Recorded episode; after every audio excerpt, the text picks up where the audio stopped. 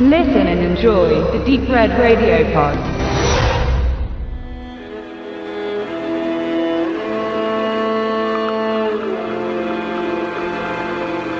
Schönes Wetter. Mit strahlend blauem, wolkenfreiem Himmel ist nichts, worüber sich Terroristen in ihren Heimatländern freuen dürften. Ganz im Gegensatz zu Major Thomas Egan. Er hat dadurch optimale Sicht durch die Kamera seiner Kampfdrohne. Wolkenfreien Himmel gibt es in Afghanistan häufig und hier liegt das Hauptbeobachtungs- und Einsatzgebiet des Piloten. Bequem aus dem Sessel heraus beobachtet der mutmaßliche Terroristen im Nahen Osten, tausende Kilometer entfernt. Und wenn der richtige Zeitpunkt gekommen ist, startet der Countdown. 3, 2, 1. Abschuss. 8 Sekunden Flugzeit. Treffer. Good Kill. Ohne eigene menschliche Verluste kann die US-Armee auf diesem Weg erfolgreich potenzielle Ziele vernichten. Die Drohnenpiloten genießen dabei unterschiedliche Wertschätzung.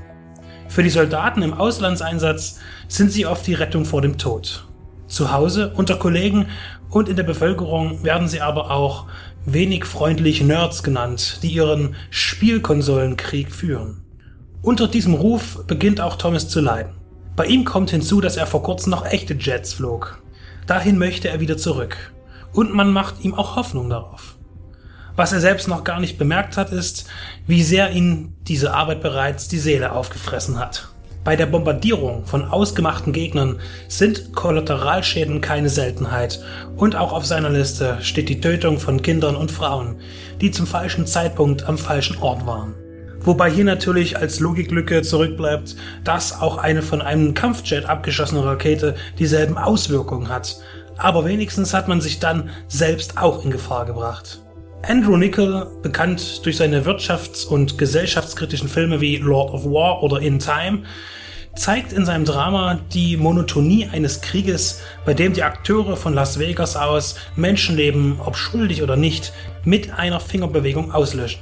Der Handlungsort der Wüstenstadt mit ihren Casinos und Shows fungiert dabei wie eine Metapher vom Krieg im Mantel eines Spiels. Drastischer wird der Job, als Egan und sein Team den Auftrag bekommen, mit der CIA zusammenzuarbeiten. Von Langley aus bekommen sie Koordinaten und müssen blind ohne eine Selbstermittlung auf Menschen schießen, welche der Geheimdienst für Bedrohungen hält.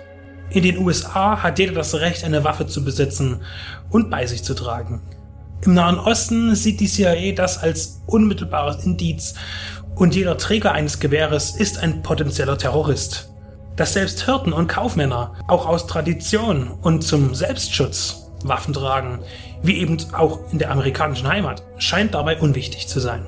In Good Kill geht es um den Verfall eines gestandenen Mannes, der zunehmend an seiner Aufgabe zweifelt und zu scheitern droht.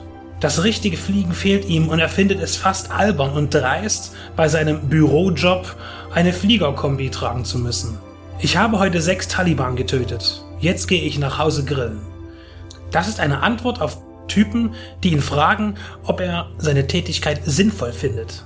In seinem Vorstadtidyll lässt er sich dann volllaufen und die Geborgenheit der Familie schenkt ihm kaum Trost.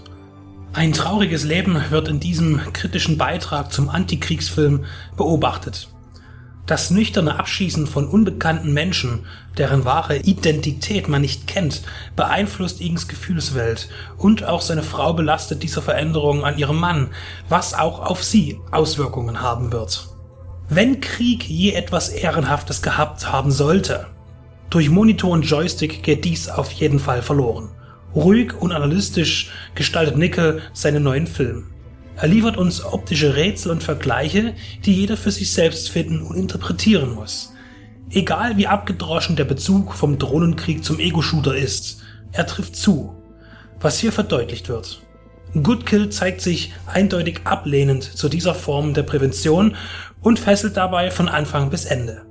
Ethan Hawke und Bruce Greenwood liefern erwartungsgemäß gute Schauspielarbeit und passen sich genau wie die Inszenierung an die gefährliche Gelassenheit eines unbemannten Flugeinsatzes an. Good Kill ist aktuell, beunruhigend, echt, wichtig und sehr zu empfehlen.